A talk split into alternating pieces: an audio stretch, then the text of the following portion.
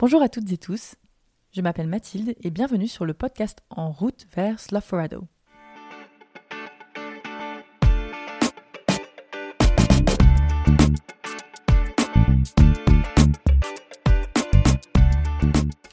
En octobre 2022, j'ai eu le plaisir incroyable de vivre 5 jours d'initiation à la posture de coopération aux côtés de Fertile, un organisme de formation à la facilitation engagée qui est né de l'aventure de la bascule.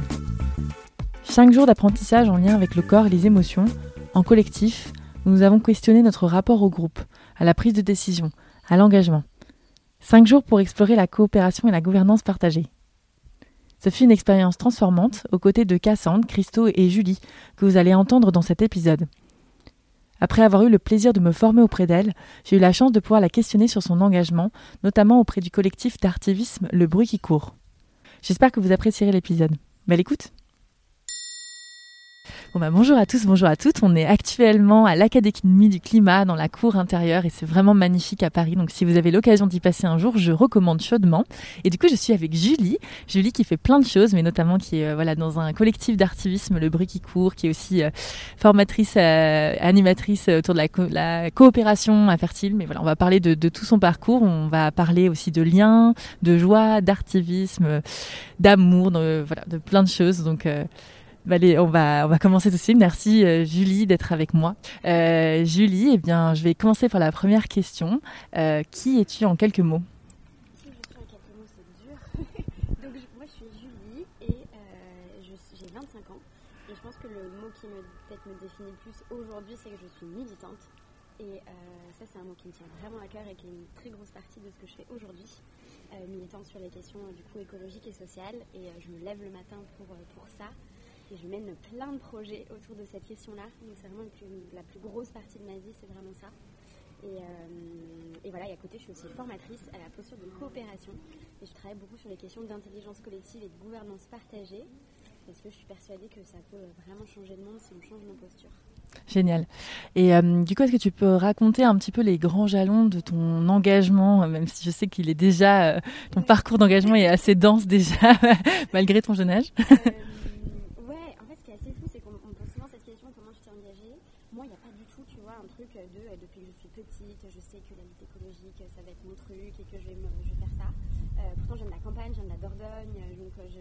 Attachée à mon territoire. Mais moi, j'ai vraiment basculé, et j'aime bien ce mot euh, de bascule, euh, quand j'étais euh, dans mes études à Toulouse. En fait, j'ai fait mes études à Toulouse, et là, moi, ce qui m'a fait basculer, c'est des rencontres. Et c'est des gens que j'ai rencontrés et qui étaient beaucoup plus avancés que moi sur ces questions, et avec qui j'ai eu du dialogue, avec qui j'ai échangé. Et en fait, c'est grâce à ces gens que je me suis pris un peu cette claque en mode Ok, le monde va mal, il faut faire quelque chose. Et c'est là que j'ai mis le pied dans l'engagement. Et du coup, c'est pas du tout un truc linéaire où j'ai eu, euh, eu un bouquin et j'ai changé du tout au tout. C'est en fait au fur et à mesure de rencontres et de personnes hyper inspirantes qui m'ont conseillé des lectures, qui m'ont conseillé des films et ça a fait son petit chemin en moi. Euh, et après, moi, le moment un peu marquant d'engagement, c'était les premières marches pour le climat. Du coup, en 2019, euh, le mouvement un peu, enfin Greta Thunberg, moi, j'avais jamais mis les pieds dans la rue. J'avais jamais milité avant. les manifs, c'était pas du tout ma culture politique de base. Et je me suis retrouvée en fait à, aller organiser des marches pour le climat à Toulouse avec euh, des milliers de jeunes. Et ça, le fait d'être dans la rue et de me sentir avec ce collectif, cette énergie, là, cette, ferveur qu'il y a quand on est dans la rue, ça c'est un truc qui m'a profondément marqué j'ai su à ce moment-là que j'allais pas arrêter d'être militante. Quoi. Génial. Et du coup, tu, quels sont un peu les premiers projets collectifs et puis comment tu passes parce que je voilà, je connais un tout petit peu ton parcours. Je sais que effectivement, tu es passé par les, questions euh, de coopération euh, d'intelligence politique. Je crois que tu es passé euh, par la primaire populaire et, et puis aussi là, tu es actuellement dans un dans un collectif très intéressant dont on va parler qui est le bruit qui court, un collectif d'artivisme. Donc voilà, est-ce que tu peux un peu retracer aussi ces, grands projets collectifs et j'ai du mal à faire des choix donc en fait je voulais goûter à tout donc j'ai testé plein de trucs donc au tout début c'était vraiment un engagement local à Toulouse là c'est vraiment dans les associations euh, engagées de mes écoles mais aussi euh, au niveau local on a bossé avec la mairie sur le plan climat euh, la région Occitanie enfin c'était très local Ensuite, je me suis dit, hum, il y a peut-être un truc à faire au niveau européen. Du coup, j'ai monté un projet européen qui s'appelle Up for Europe et qui était un tour d'Europe à la rencontre de jeunes partout en Europe pour parler des questions écologiques. Et après, faire du plaidoyer à Bruxelles sur ça. Donc, je suis en mode, oh, l'Europe, c'est trop cool. Et après, je suis revenue. oh non, le national, c'est chouette aussi. J'ai encore envie d'apprendre des trucs. Et du coup, là, je me suis plutôt engagée dans des assos nationales de jeunesse. Donc, moi, je suis quand même assez tournée vers les assos de jeunes. Mhm. Euh, et du coup, euh, j'étais présidente d'une asso qui s'appelle Together for Earth et qui est un réseau d'associations étudiantes qui bossent sur ces questions partout en France. Et j'étais vice-présidente du RESES, donc une autre asso qui fait notamment beaucoup de plaidoyer euh, auprès de l'enseignement supérieur pour changer les programmes et qu'on ait des putains de cours obligatoires sur les vraies questions qui sont les questions de transition écologique, de justice sociale. c'est pas encore le cas, mais en tout cas, j'ai pas mal fait aussi ça. Et du coup, j'ai goûté à plein de trucs, quoi, parce que j'ai mhm. fait de la désobéissance civile, euh, j'ai fait des manifs, euh, j'ai, fait du plaidoyer avec les ministères. Et c'est parce que j'ai touché à tout qu'aujourd'hui, euh, j'ai l'impression d'être un peu un couteau suisse et de savoir aussi mieux ce qui me correspond et ce que j'aime quand, quand je suis militante. Quoi. Ok, génial. Et du coup, euh, qu'est-ce que on va peut-être commencer aussi par euh, faire un petit focus sur la partie intelligence collective et coopération parce que je crois que ça a pas mal coloré euh, ton engagement. Donc voilà, à quel moment tu as un peu ce déclic de te dire tiens, il y a des choses qui doivent se passer vraiment sur sur cette manière de coopérer ensemble? Et puis puis comment tu, tu, tu incarnes ça dans, dans ton engagement?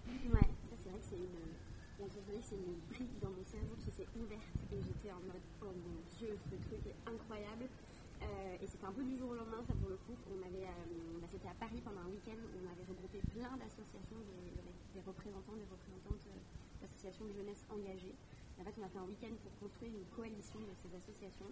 Et là, on avait un facilitateur d'intelligence collective qui a animé le week-end. Et moi, j'ai été complètement. Euh, mon cerveau a, brillé. Quoi. Je me oh là là, c'est incroyable, on est en cercle, on prend des décisions autrement que par le vote. C'est trop bien, tout le monde peut donner son avis, on parle de nos émotions. Et là, j'étais en mode waouh. Et du coup, en fait, moi, l'intelligence collective et tout ça, je l'ai appris sur le terrain. En fait, en testant des choses, en me trompant, en galérant, euh, en réussissant d'autres. Euh, mais du coup, en mettant en place ces outils dans mes associations, dans mes choses du quotidien, c'est-à-dire qu'en gros, c'était, euh, on a transformé toutes les réunions qu'on faisait euh, pour y mettre des moments de météo, par exemple, de dire comment ça va en début de réunion, il y a la fin de nos réunions, bah, comment ça va après la réunion, de les organiser pour qu'elles soient efficaces. Et en fait, c'est un truc que j'ai vraiment fait genre, par l'expérience et dans plein d'endroits, dans plein de collectifs. Et, c'est là que j'ai vu aussi la puissance de ça et la puissance de diffuser. Et donc ça, c'était vraiment assez un, un, chamboulement et j'ai pas lu 10 000 théories sur ça, j'ai surtout vécu. Et c'est là que j'ai senti dans mes tripes, dans mon corps, qu'il y avait un truc assez fou derrière la coopération. Ok, génial. Et alors, euh, par quel, en fait, comment t'amènes la coopération aussi dans les dans les structures militantes ou les collectifs dans lesquels tu évolues Parce que ça peut de, pas toujours être simple en fonction de l'organisation. Donc, euh,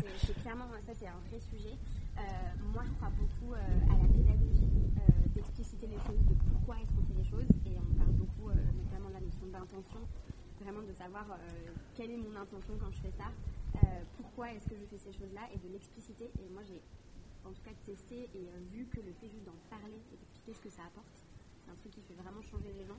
Et après, d'essayer. Et en fait, il y a des moments ça marche, des moments ça marche pas. Euh, mais moi, je pense que là aussi, de faire, plutôt aussi que juste de dire, ça vient incarner quelque chose et ça implique vachement les gens ensuite. Donc, euh, donc ça ne veut pas dire que c'est pas évident, ça c'est clair et net. Et euh, quand on va dans des structures hyper classiques euh, et qu'on leur parle de gouvernance partagée, les gens nous regardent avec des gros yeux. Et en fait, étape par étape, petite chose par petite chose, on arrive à rajouter des briques. Et, et pour moi, c'est vraiment transformateur individuellement et collectivement. Ok, génial. Et, euh, et est-ce qu'aujourd'hui, euh, tu pourrais me parler peut-être d'une organisation ou d'un mouvement dans lequel tu as, fait duquel as fait partie, qui est pour toi un exemple en tout cas de, manière de coopérer de manière assez saine? Et euh, voilà. si tu en as un, ça serait intéressant.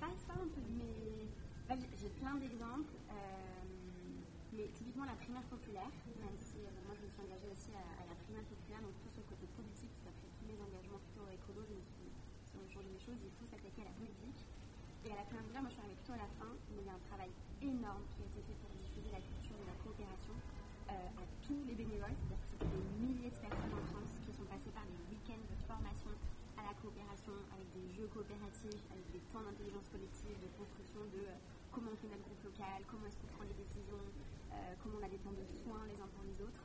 Et c'est ouf à quel point cette culture elle s'est diffusée euh, auprès de tous nos groupes locaux, auprès des bénévoles et même dans les équipes aussi sources. Mm. Euh, c'était hyper important que les cofondateurs et que les gens qui dirigent aussi la primaire populaire soient formés à ces outils et voient leur bienfait.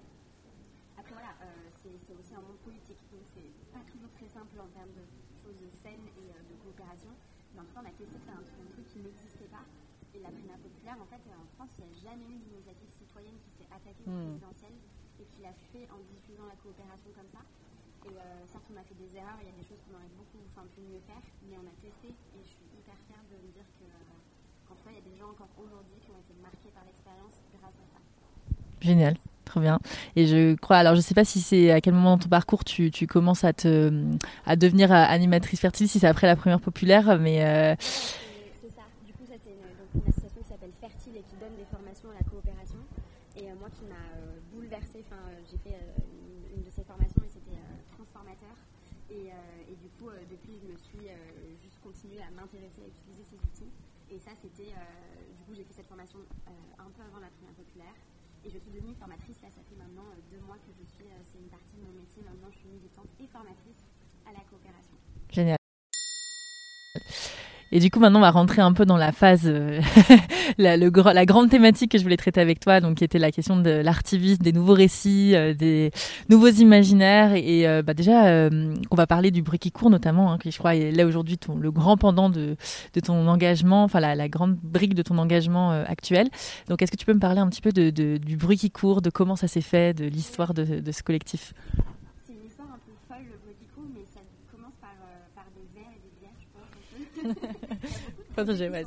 Ouais. euh, en gros, euh, en fait, on a fait, on, avec plusieurs amis, on a fait plusieurs constats il y a maintenant euh, un an et demi. Le premier constat qu'on a fait, c'est qu'on avait complètement mis de côté nos pratiques artistiques pour être des militants et des militantes. On s'est tellement engagé dans nos, ce combat corps et âme qu'en fait, on n'a plus pris le temps de euh, faire de la danse, de faire du théâtre. Euh, pour moi, c'était aussi vachement l'écriture, euh, de faire enfin, voilà, plein de pratiques artistiques qu'on avait mis de côté, on avait mis une barrière entre ces deux mondes. On a fait le constat qu'en fait, il pouvait ne pas y avoir de barrière entre ces mondes. Mm. La deuxième chose, c'est qu'on avait aussi une envie de renouveler l'engagement, notamment chez les jeunes et dans les mouvements de jeunesse. En fait, les marches pour le climat, aujourd'hui, ça marche plus très bien, c'est plus les modèles d'engagement, en fait, et c'est normal, parce qu'il y a besoin que ça change. Et en gros, on s'est dit, on veut essayer de créer de nouvelles formes mm. d'engagement et d'aller toucher autrement les gens. Donc ça, c'était aussi un autre constat de dire, ok, il manque quelque chose. Et du coup, là, on s'est dit, ok, en fait, aujourd'hui, dans notre écosystème en France euh, engagé, euh, très large, tu vois, bah, il n'y a pas d'espace. On allie l'art et l'engagement, on fait de l'artivisme. Donc, l'artivisme, c'est vraiment genre les artistes et l'activisme. En fait, il manque cette brique-là, alors que c'est absolument essentiel. Moi, je suis persuadée que, euh, en tout cas, on parle beaucoup aussi des nouveaux récits, des nouveaux imaginaires, on en reparlera, que ça, les artistes ont un rôle à jouer extrêmement fort. Euh, et que ça lié à l'engagement, ça peut être très très puissant. Et donc, euh, donc c'est un peu né de ça. Euh, donc on était un petit groupe de sept, on a commencé à réfléchir à dire, mm. ok, on veut faire un truc, on veut allier ces deux choses. Et là, on a organisé une première résidence à Arles en 2021, donc il y a maintenant en août 2021, avec 25 jeunes, du coup des artistes et des militants militantes qui ont une fibre artistique. On les a réunis, on a dit, bon, on a cette idée, qu'est-ce qu'on fait quoi Et du coup, ça a été un moment extrêmement fort et très très très fédérateur pour ces personnes. Euh, déjà par la diversité des pratiques artistiques de ces gens et de par euh, la diversité de nos visions. La, la, on a été extrêmement nourris par, euh, par ça. Et on s'est dit, bah, ok, on se laisse un an et on expérimente, on fait plein de trucs. on essaie de voir ce que c'est que l'activisme pour nous, on voit ce qui marche, ce qui ne marche pas. Et du coup, pendant un an, le cours n'était pas connu, on n'avait pas site internet, on n'avait rien de tout ça, et on s'est dit, on teste des choses et des actions. Donc on s'est mis à aller faire une chorale militante à l'intérieur d'un musée à Paris. on s'est mis à travailler, à créer des ateliers pédagogiques sur les questions d'artivisme. Et euh, voilà, et on a eu la chance d'avoir un lieu à Arles dans lequel on a, on a, en fait, on a vécu pendant six mois en collectif. Mm. Donc on a vu ce que c'était la coopération aussi quand on vit dans un lieu. On a vu ce que c'était la création artistique quand on est nombreux et nombreuses et comment on crée ensemble. Et on a décidé de faire une autre résidence parce que la première a été incroyable. Et du coup, là, en août 2022, donc il y a maintenant euh, six mois, on a officiellement lancé le Bruit court. Et du coup, aujourd'hui, c'est à peu près 150 jeunes artistes et activistes qui sont passés par cette semaine on a fait 7 jours à 130 à Arles, euh, où on a fait une performance artistique à la fin euh, dans la ville de Arles, euh, et, on a créé des moments absolument magiques de création, de liens. bref, cette semaine, moi, elle a changé ma vie, et je pense qu'elle a changé la vie de pas mal de personnes. Et du coup, voilà, donc depuis, on est un vrai collectif d'artistes, on mène plein de projets collectifs, et on essaie d'incarner aussi la coopération ce qu'on fait. Et, du coup, voilà, donc notre but, notre intention, c'est de permettre en fait, grâce à l'expérience artistique, de créer un engagement profond à la hauteur des enjeux euh, d'aujourd'hui euh, auprès d'un maximum de personnes. Ok, génial. Et tu parlais un petit peu du, fait qu'il y avait plein plein de visions différentes de la manière euh, de l'artivisme en fait, euh, et puis de la manière de mettre les pratiques artistiques au, cœur de la militance. Est-ce que tu peux euh, peut-être parler un peu plus de ça, de, des grandes tendances, de, ce qui vous, vous animait au début, de comment vous avez fait des choix aussi enfin, fait, ce qui, est très, ce qui est pas simple avec le cours, c'est qu'en fait, on a vraiment des gens qui sont artistes, professionnels, donc qui connaissent très bien la création. On a des gens qui sont militants, militantes pures, qui ont une équipe artistique. Mais du coup, c'est comment est-ce que les militants vont aussi en fait aller apprendre et comprendre les créations artistiques et comment les artistes, on, les, on va aussi aller les former sur les questions militantes. Et du coup, en fait, cette ligne de crête, elle est très difficile. En fait, on a eu des moments euh, compliqués au bout du cours parce que les artistes ont trouvé qu'il n'y avait pas assez d'espace de création, que c'était trop cadré, que c'était, il y avait euh, trop la question de il faut de l'impact, il faut de l'engagement, il faut toucher des gens. En fait, il y a des artistes qui voulaient juste créer, quoi. Hmm. Ce qui est normal. Et il y avait des militants qui étaient là en mode oui, mais nous on fait que organiser des projets euh, militants, mais du coup moi j'ai pas le temps d'aller danser à côté.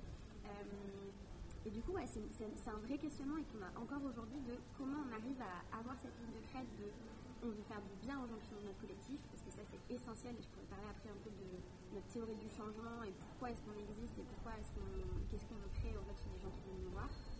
Mais du coup, oui, il y a cette ligne de crête. Euh, entre les militants, militantes et les artistes, et on n'a pas encore trouvé. Euh, enfin, je pense qu'on sera toujours en questionnement dessus. Mais moi, je suis assez alignée avec le fait de me dire, en fait, euh, le court il va évoluer, il va vivre en fonction des, gens, en fonction du contexte. Et en fait, euh, on aura probablement encore ces discussions, et c'est pas tranché, mais en fait, tant mieux, quoi.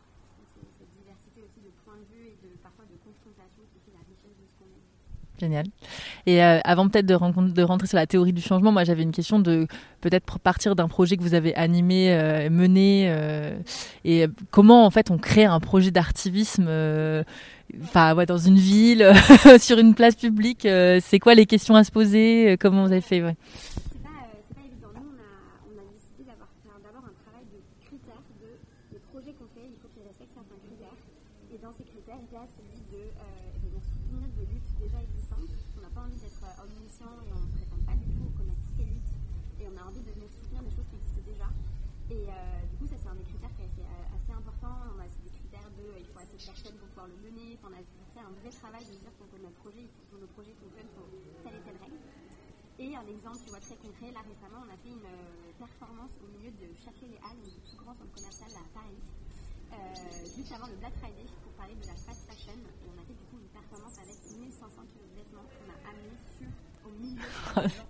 Ça paraît dingue.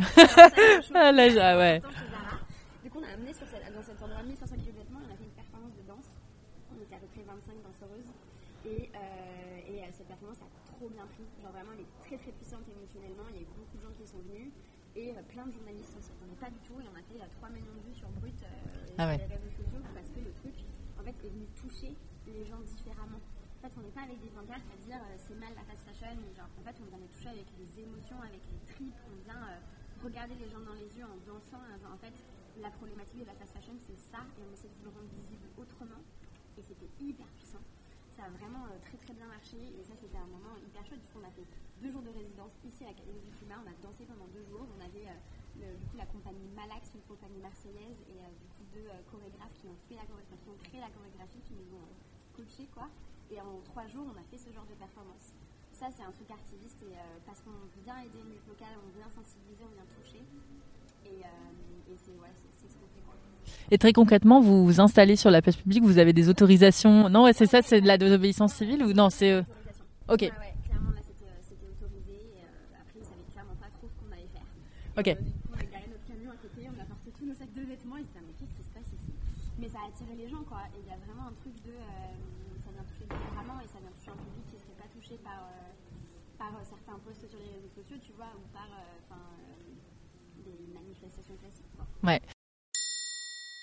Et, euh, du coup, justement, bah, pour euh, introduire cette très belle transition vers cette notion de comment tu utilises la pratique artistique, la, voilà, la performance dans la rue pour, pour aussi venir chercher les gens différemment, les toucher différemment. Donc, bah, peut-être partir ouais, de votre vision, vous, au Briquicourt, de ce que tu portes, toi, sur ce sujet-là.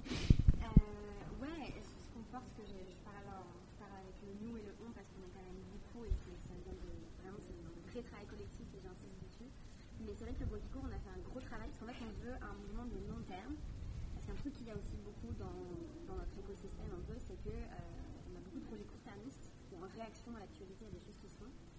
Et nous, on a vraiment envie de se dire, en fait, le bruit court, on veut que ça dure. Et pour que ça dure, il faut le penser. Et il faut penser la théorie du changement et en fait de pourquoi est-ce qu'on existe et qu'est-ce qu'on veut atteindre, à partir de quel moment en fait le court n'aura plus besoin d'exister. Quoi. Et du coup, on a passé six mois de réflexion stratégique à faire de nombreuses réunions, beaucoup de vie de cerveau, euh, notamment à Arles pour définir c'est quoi, c'est quoi en fait cette, on veut atteindre quoi. Et du coup, le sommet un peu du bruit court de notre théorie du changement, c'est d'arriver à une société du lien en fait, on aimerait être dans une société du lien, parce que c'est euh, en fait, de redéfinir un peu notre société avec ce prisme-là. C'est un peu c'est le lien à soi, le lien aux autres, euh, à la fois aux, enfin, aux, humains, mais aussi aux non-humains, aux vivants qui nous entourent. Le lien est plus grand que soi, mais cette notion de lien, elle est très très forte, elle est puissante, et on aimerait bien atteindre ça. Et pour l'atteindre, comment est-ce qu'on fait? Pour nous, il faut qu'on gagne la bataille culturelle. Et gagner la bataille culturelle, c'est gagner la bataille des idées. C'est montrer que ces idées en fait, de lien, de coopération, de société sobre, en fait, c'est plus stylé et ça, ce sera la nouvelle norme. En fait, pour gagner cette, mm. pour gagner cette bataille-là, parce que pour moi c'est vraiment une bataille, c'est un combat d'idées. Aujourd'hui, on est quand même très très loin de ce genre de société. Pour gagner cette bataille-là, euh, selon nous, on a, besoin de l'art, on a besoin de nouveaux imaginaires, de nouveaux récits, et les artistes sont hyper importants pour ça, euh, dans un cadre du coup qui est hyper, qui est engagé. Et donc le, but du Cours, c'est de créer cette communauté d'artistes qui va se mettre au service de faire gagner nos idées, pour gagner cette bataille culturelle, arriver un jour, on espère, à cette société du lien. Et quand on y sera, on n'aura plus besoin d'être là. Euh, mais du coup, on a eu voilà, cette grosse réflexion euh, de. Et aussi, enfin, la, base aussi qui est quelles sont nos valeurs et quels sont les, nos socles, un peu notre ADN, les choses sur lesquelles on se base. Du coup, on a quatre choses au bout du cours. On a la joie militante et la joie de l'engagement. Parce qu'en fait, moi, je, vraiment, je, je, pense plus aujourd'hui que l'angoisse et la peur sont des choses qui mobilisent sur le long terme, alors que la joie, tout en étant réaliste, hein, je suis très réaliste sur la situation du monde, mais n'empêche que quand je m'engage, j'y vais avec mon cœur et j'y vais avec une joie qui me transcende et un enthousiasme qui est fou. Et ça, ça se sent au court, quoi. Il y a vraiment un truc qui nous différencie sur ça. Ça, c'est hyper important pour nous. On a le collectif, évidemment, parce qu'on fait que des choses en collectif. On a le soin, parce qu'en fait, on n'y arrivera pas si on ne prend pas soin de nous et les uns des autres. Comment est-ce qu'on fait un mouvement militant qui n'est pas sacrificiel et on ne donne pas tous 70 euh, heures par semaine euh, pendant un an pour après faire un burn-out? C'est une vraie question essentiel. Et la dernière chose, bah, du coup, c'est l'art comme moyen d'action, parce que ça, ça nous différencie aussi. Ok, et comment faire un, mouvement militant euh, qui ne crame pas les gens Parce que c'est une question. Euh, parce que j'ai fait le précédent épisode justement avec euh, Dalia, qui est côté alternative à Paris, qui travaille sur le bien-être militant. et c'est un vrai sujet, les burn-out militants. Donc, ouais, est-ce que vous avez débunké des choses de votre côté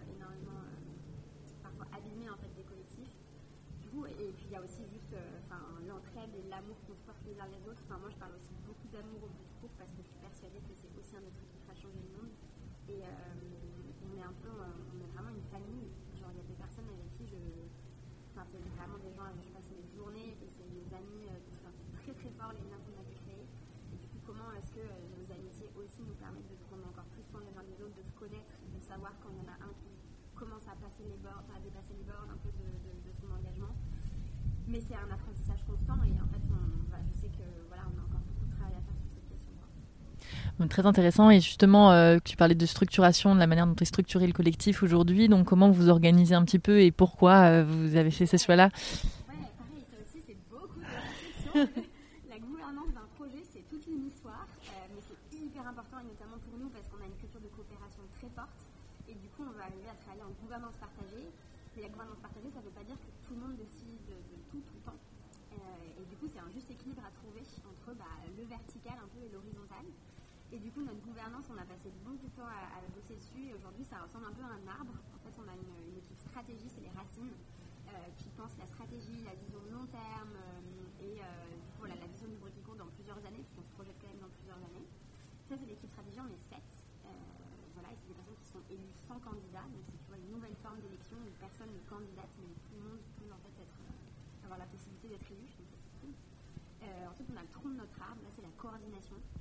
Et là, euh, c'est euh, du coup des personnes qui font le lien entre et l'opérationnel et les projets. Et du coup, qui s'assure que tout ça roule. en fait, on a besoin de gens pour coordonner, s'assurer que tous les groupes de travail avancent et que ça correspond à, la vision qu'on a. Et ensuite, on a des branches qui sont du coup les projets, qui sont autonomes avec leur propre organisation. On a des binômes, en général, on croit beaucoup aux binômes, donc des binômes de coordination qui gèrent les projets, qui s'assurent que ça roule. Et on a aussi la sève, parce qu'un arbre ne fonctionnerait pas sans la sève, et nous, c'est le cercle de support. Donc, c'est tout ce qui est les questions partenariat, administratif, richesse humaine. Euh, je, il m'en manque un, un temps aussi qui est important, inclusion et diversité, parce qu'on sait qu'on est encore mauvais sur euh, l'inclusion et la diversité à la fois sociale, de genre, géographique, euh, mm. dans les, voilà, les personnes qui composent le collectif. Et du coup, on a cette sève parce que ça ne fonctionnerait pas sans ça. Donc, on a un vrai truc qui, voilà, avec des modèles de prise de décision qui sont différents que le vote classique. Et, euh, c'est hyper intéressant parce que bah, se confronte des fois à des moments où on, on, doute euh, des choix qu'on a fait euh, sur la gouvernance, mais, mais on s'y attache et, ça fonctionne. Et je pense que ça fait aussi vachement la différence avec. tu vois, moi je trouve qu'il y a un truc générationnel entre, entre guillemets, les anciennes assos, enfin tu vois, les gros assos type Greenpeace, enfin tu vois, ces grosses structures, et nous, un peu les jeunes qui ont créé des organisations on a un fonctionnement interne complètement différent. Quoi. Mm. Tu vois, c'est nous, notre, arbre, il sort quand même du cadre d'une pyramide euh, avec, euh, tu vois, directeur de pôle et tout machin. Enfin, c'est très différent. Et ça, j'en suis euh, hyper fière parce que je pense qu'on incarne quelque chose qui. Trop bien. Et alors bah, justement, tu as parlé de, il y a un, sujet euh, qui m'intéresserait bien qu'on évoque, c'est euh, les notions de représentativité, d'inclusion, de diversité, parce que alors il y a effectivement déjà dans la vie d'un collectif, c'est jamais évident d'être, euh, d'arriver à, voilà avoir ces, bonnes, ces dynamiques de représentation, une bonne diversité de personnes, d'être accessible aussi à tout le monde. Et, puis après, là il y a en plus la double lecture, le double enjeu de bah, dans nos pratiques, dans ce qu'on fait, dans nos, dans, nos événements, il faut qu'on travaille aussi sur ces codes, sur ce qu'on montre, sur ce qu'on comment on arrive à être inclusif aussi. Donc euh, voilà, c'est quoi les réflexions un peu aujourd'hui, votre vision de tout ça? Qu'est-ce que vous faites sur le sujet?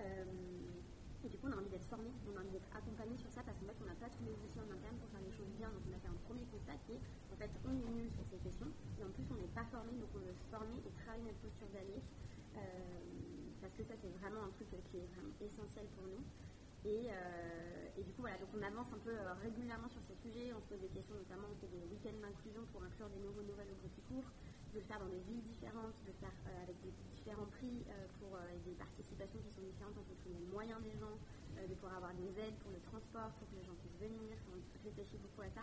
Nos semaines de résidence à Arles, c'était pareil, c'était pensé avec tu vois, différents tarifs, différentes. Enfin, vraiment, on, on essaie de mettre un point d'orgue à ça. Et puis on a aussi envie de travailler avec des assos qui bossent sur ces questions-là. Mm. tu vois, de pouvoir faire des projets engagés euh, sur les questions euh, des réfugiés, euh, sur les questions des inégalités sociales et les personnes racisées, sur les, quartiers populaires. Et en fait, aujourd'hui, voilà, moi je pense qu'il y a des assos qui font hyper bien ce travail et c'est des collaborations. Et le de se mettre au service de ces structures, qui pour nous est pertinent. Et en espérant de continuer à vraiment avancer sur ça et avoir des membres, bah ouais, avoir clairement plus de diversité parce qu'on n'est pas encore Ok, génial, des grands sujets. Beaucoup de choses en friche, j'ai l'impression que c'est bien, mais ça va. Et du coup, c'est quoi un peu euh, les, aujourd'hui la manière dont les projets qui sont en cours, actuellement, les sujets euh, que vous adressez Est-ce que vous avez euh, réévalué des, critères Vous avez refait des changements structurels un, peu, un peu importants? Est-ce que tu peux me parler un petit peu de voilà, le bruit qui court maintenant par rapport à sa création et puis dans les projets futurs aussi?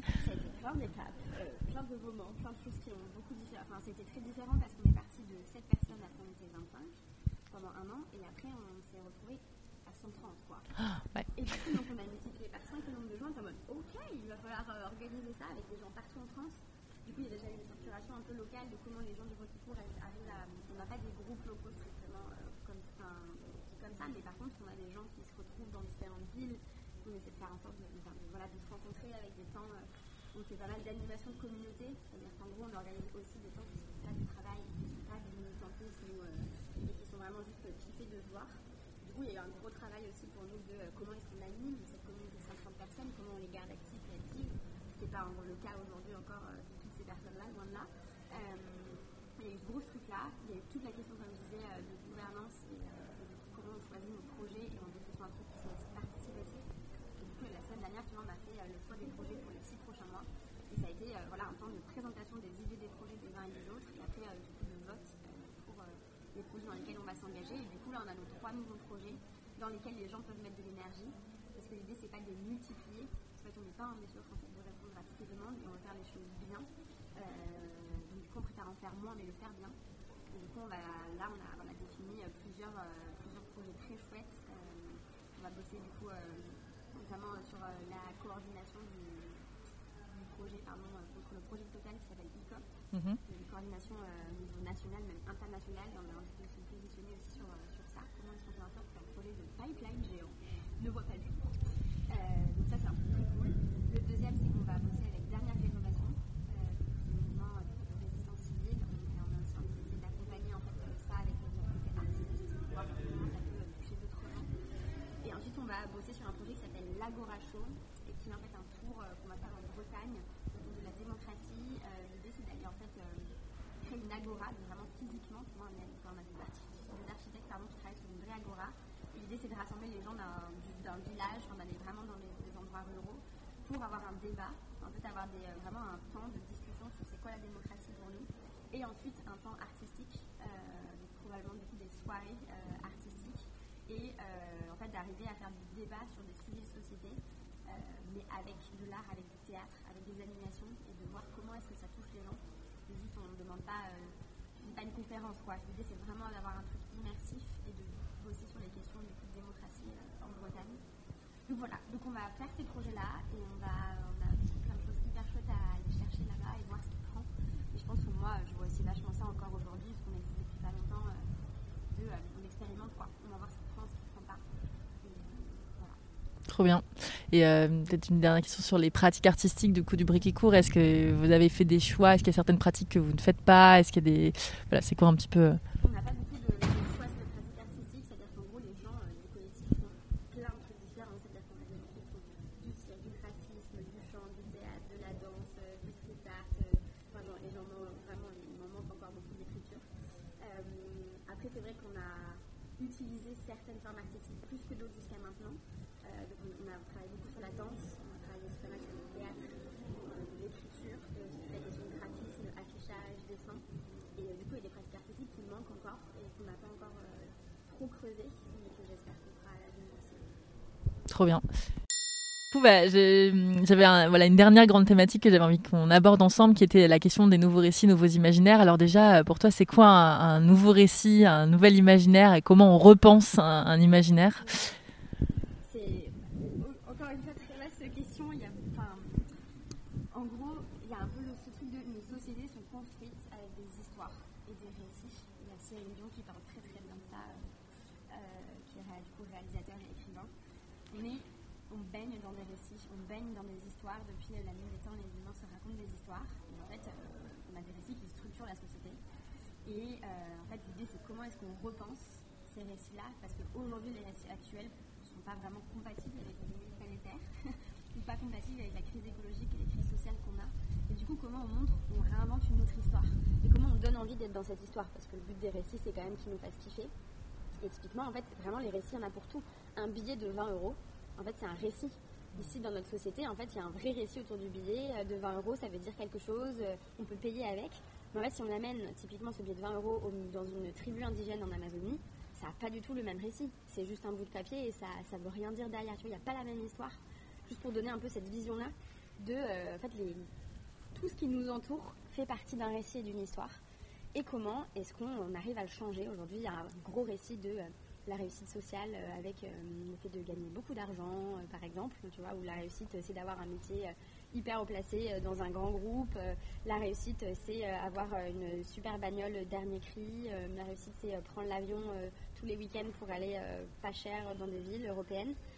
En fait, aujourd'hui, moi, j'aimerais qu'on ait d'autres récits et qu'on raconte que la réussite, c'est le fait d'être, de vivre dans une coopération, de savoir prendre du temps pour soi et pour les autres, de remettre un peu c'est dit comme ça, c'est un peu grandiloquent, mais l'amour au centre de ce qu'on fait, mais l'amour genre altruiste des uns et des autres, et même du vivant qui nous entoure pour qu'on le protège.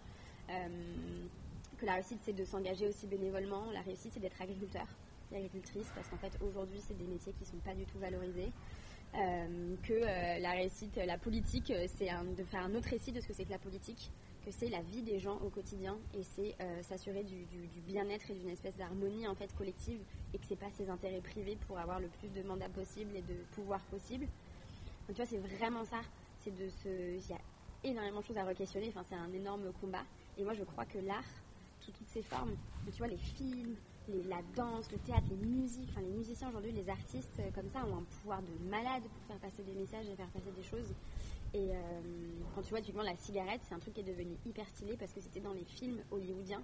Et en fait, les gens fumaient dans les films et du coup, les gens, euh, le, truc a vraiment, vraiment pris et les gens se sont mis à fumer. Enfin, tu vois, il y a des trucs comme ça de puissance qu'a l'art pour transmettre de nouvelles choses. Et moi, du coup, j'ai vraiment envie qu'on bosse sur ces questions parce que je suis persuadée que, que ça peut vraiment changer le monde, quoi. Ouais, carrément. Et, euh, et peut-être par rapport à ce sujet-là, est-ce que tu as justement une référence, une action artistique, enfin une, euh, voilà, quelque chose qui t'a particulièrement touché là récemment en lien avec ces, ces questions de nouveaux récits, euh, quelque chose où tu t'es dit waouh, que vous avez fait soit au Briquecourt, soit, soit que tu as pu, à, qui, à, voilà, à laquelle tu as pu participer récemment Oh waouh On rigole beaucoup avec Mathieu, on a vécu une formation ensemble et où j'ai beaucoup beaucoup dit ce mot. Euh,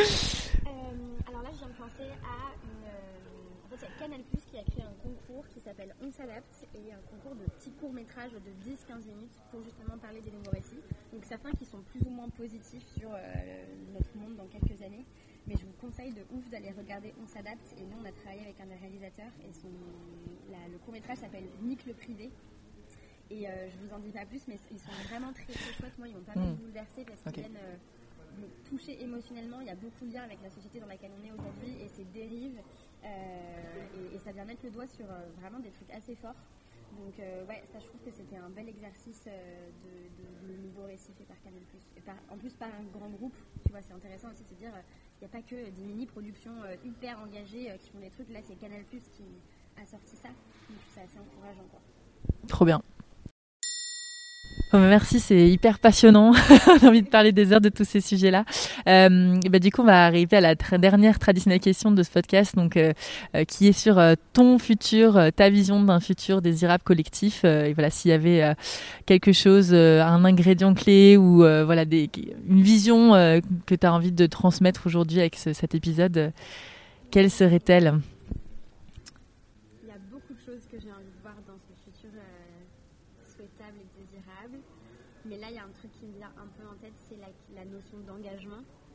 moi je parle beaucoup parce qu'en fait euh, mon engagement et mon militantisme m'a apporté tellement de joie, tellement de bonheur, tellement de compétences. Euh, en fait ça fait vraiment partie intégrante de ma vie aujourd'hui.